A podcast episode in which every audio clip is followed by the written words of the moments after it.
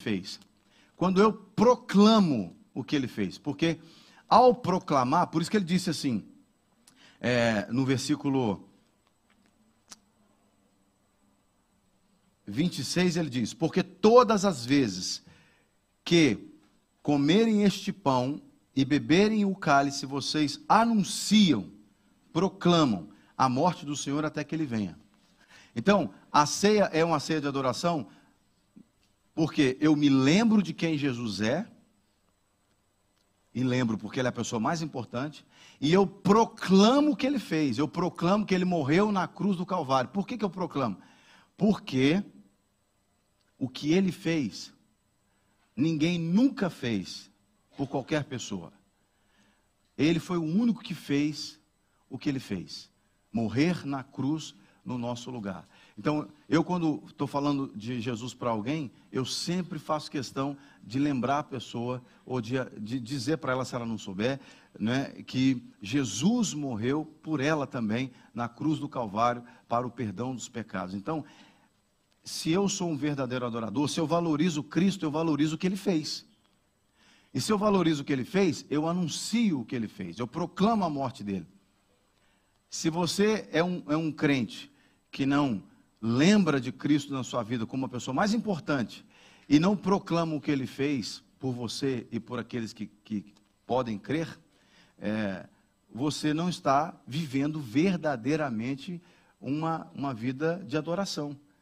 Porque o adorador de Jesus, ele proclama o que Jesus fez, além de lembrar quem Jesus é por ele e o que ele fez. Não é? E, por último, a ceia da adoração ela é a ceia aonde há uma nutrição. Porque todas as vezes, verso 26, que comerem este pão e beberem este cálice, ou seja, vocês estão sendo nutridos. A nutrição aqui não tem a ver com o alimento material. Ah, eu estou comendo um pedacinho de pão, mas é tão pouquinho para poder me nutrir, eu preciso de mais. Né? Não, não é a nutrição física, mas é uma nutrição espiritual. Toda vez que você tem comunhão com Cristo, você está sendo nutrido espiritualmente. Então, Paulo está dizendo para esse pessoal aqui, e eu vou continuar lendo o verso 27 para você ver por que, que o encontro deles não podia ser chamado de ceia do Senhor. Por isso, verso 27, aquele que comer o pão e beber o cálice do Senhor indignamente será réu do corpo e do sangue do Senhor que cada um examine-se a si mesmo, e assim como do pão e beba do cálice. Pois quem come e bebe sem discernir o corpo, come e bebe juízo para si. Ou seja, esse grupo de pessoas aqui estava produzindo contenda e divisão entre eles. Eles não discerniam, não entendiam que aquelas pessoas que eles causavam escândalo para elas, tropeço, envergonhava-as, aquelas pessoas faziam parte do corpo de Cristo. Eles não discerniam isso. Eles não entendiam isso. Por isso é que um agia com egoísmo em, cima do outro. É por isso que eles provocavam escândalo na fé um do outro. E aí ele diz, no verso 30, é por isso que há entre vocês muitos fracos e doentes, e não poucos os que dormem. Porque se julgássemos a nós mesmos, não seríamos julgados. Mas quando julgados, somos disciplinados pelo Senhor, para não sermos condenados com o mundo. Assim, meus irmãos, quando vocês se reunirem para comer, esperem uns pelos outros. Se alguém tem fome, que coma em casa, a fim de que vocês não se reúnam para juízo. Quanto às demais coisas, eu as ordenarei quando for aí. Então percebe que aquele ajuntamento deles, a ceia deles, não era a ceia da adoração. Porque a ceia da adoração, ela valoriza quem Jesus é e o que ele fez. E, consequentemente, valoriza o corpo de Cristo. E, consequentemente, ele lembra de quem Cristo é, ele proclama o que Cristo fez, e ele se nutre e nutre os outros numa relação com Cristo. Porque a única forma de nós sermos nutridos, por isso que Jesus falou lá em João capítulo 6, que é, e aquele discurso de Jesus foi escandaloso, muita gente abandonou Jesus lá pelo versículo 50 mais ou menos, É, ele diz: Quem não comer do meu pão é, e beber do meu, do meu cálice, do meu sangue, não pode ter parte comigo. E os caras disseram: Esse discurso é duro, é difícil. E aí ele pergunta para os discípulos: Vocês também não querem ir embora? Porque algumas pessoas saíram. Não é? Então, não está falando de canibalismo, não está falando que nós temos que comer a carne de Jesus, não é isso. Mas está a falar aqui de comunhão, porque quando você se alimenta de Cristo, você é nutrido por Cristo. Você é aquilo que você come. Você é aquilo que você come. Então, se você se alimenta de Cristo, se você é, é, busca se encher de tudo que vem de Jesus, você vai ser uma pessoa extremamente saudável espiritualmente. Eu estava ouvindo uma pessoa uh, num outro momento me dizendo que é, uma pessoa, se dizendo homem de Deus, disse para ela enviar umas fotos assim íntimas para ele orar por essa pessoa, né?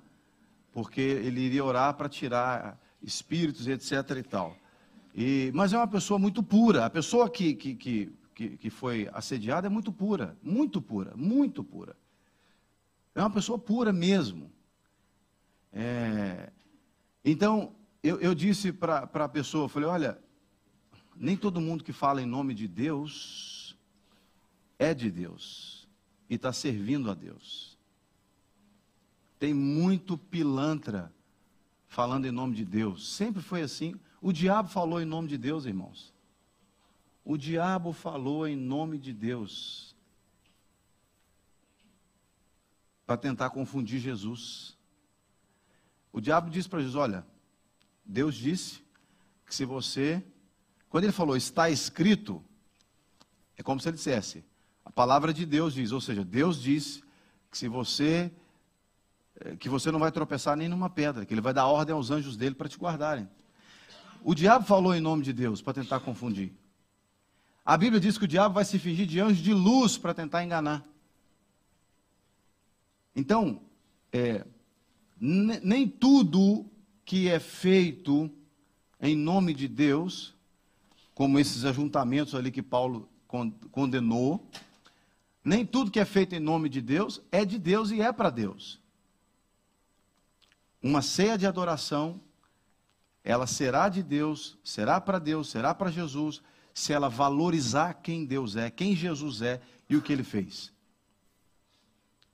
E, e, e algo que, que, que é de adoração, que valoriza o que o Senhor é e o que ele fez, é algo que vai sempre nos lembrar vai ser, vai ser feito por alguém que sempre se lembra de quem Jesus é de verdade. E alguém que proclama o que ele fez de verdade. E alguém que se alimenta de Jesus de verdade. Você pode ficar de pé, por favor?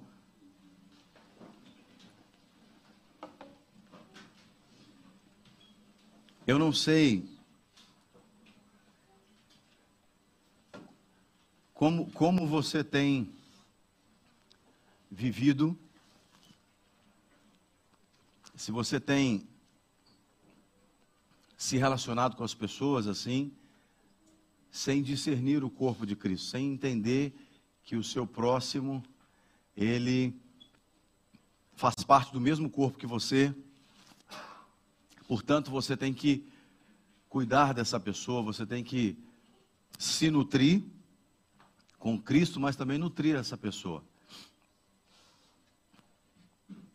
Talvez você foi como esses esses que foram deixados de lado aqui, como Paulo colocou, esses que foram escandalizados, esses que foram envergonhados. Talvez você é desses que sofreram esses, foram envergonhados, foram escandalizados, né? É, por pessoas que se diziam cristãs. Então esse é o momento de você também orar e perdoar essas pessoas. Mas você pode tomar a decisão de, de, de, se manifestar como um verdadeiro adorador. Você pode tomar a decisão de se manifestar como alguém que vai sempre lembrar de quem Jesus é na sua vida. Você não vai ficar lembrando dos, das dores, das feridas que as pessoas fizeram contra você, para causar divisão entre você e elas. Não, você vai se lembrar de quem Jesus é. Quem Jesus é. E, e o que ele fez na sua vida. E você vai perdoar essas pessoas, você vai é, se nutrir em Cristo, para que você também ajude essas pessoas a serem nutridas em Jesus. Essa é a verdadeira ceia da adoração, em que os verdadeiros adoradores valorizam quem Jesus é e o que ele fez.